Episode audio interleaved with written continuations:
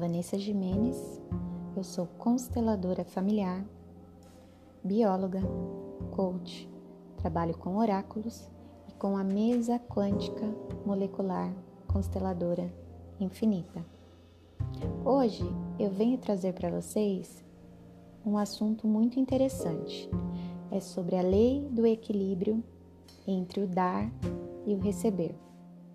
E eu começo proferindo uma frase do nosso grande mestre Bert Heringer. E diz assim: O que dá e que recebe conhecem a paz se o dar e o receber forem equivalentes. Nós nos sentimos credores quando damos algo a alguém e devedores quando recebemos. O equilíbrio entre o crédito e o débito é fundamental nos relacionamentos. Então, a partir desta frase tão eficaz nas nossas vidas, eu começo discorrendo um pouquinho para vocês sobre as leis do amor, dar e receber. A dinâmica central de dar e receber é a aceitação da vida, tal como a recebemos de nossos pais. Eles são grandes e nós somos pequenos. Assentir a essa grande verdade é a premissa maior para alcançarmos o êxito e a felicidade.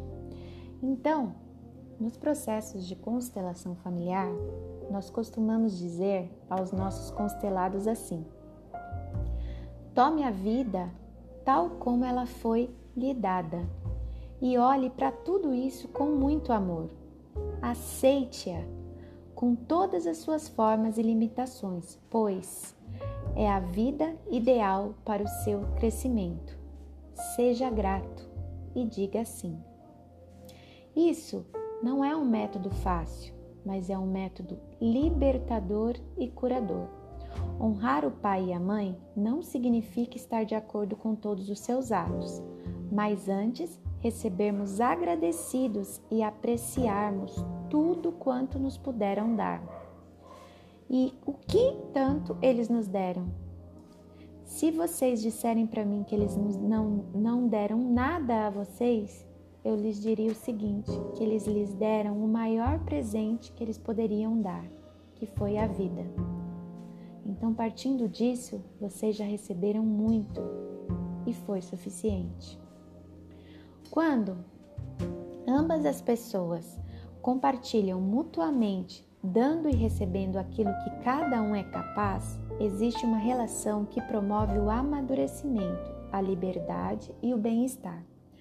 Quando não se recebe, não existe culpa nem obrigação, portanto, fica-se basicamente livre. Contudo, quem não recebe mantém exigências.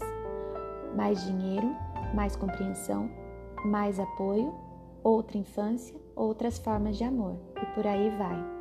Ninguém consegue refazer ou satisfazer estas exigências e, portanto, geram discordância e a sensação de ter sido colocado à margem, o que, por sua vez, alimenta novas exigências. Então, quais são as formas de dar e receber? Seja grato pelo muito que você recebeu, tente diminuir ou atacar, tentar diminuir ou atacar a pessoa que te deu muito, a ponto de uma das partes se sentir tão inferior quanto a outra, deixa a pessoa que muito deu se sentindo traído ou abandonado em relação a você. Perguntas que podem envolver a lei do dar e receber. Minhas relações de troca são equilibradas ou tenho a sensação de que recebo mais do que posso retribuir ou de que dou mais do que recebo? Na família, percebo meu limite na relação de troca com meus pais e irmãos e sei respeitar a deles? Reconheço que as pessoas que mais me deram foram meus pais ou fico no ressentimento daquilo que eles não puderam me dar? Estou satisfeito com as trocas em meu ambiente de trabalho na relação com a empresa, colegas superiores? Minhas relações afetivas levam em consideração a minha capacidade de dar, mas também de receber, sem que isso tenha que me fazer sentir devedor ou credor?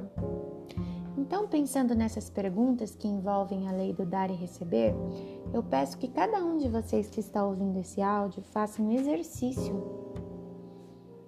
Um exercício de observar como andam as dinâmicas do dar e receber em sua vida, partindo da premissa de como cada um de vocês recebeu a vida que lhes foi dada pelos seus pais, independente do que veio a acontecer depois.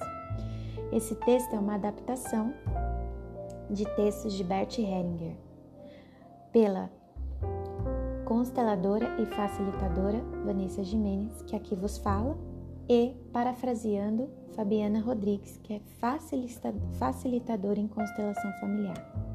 Gratidão.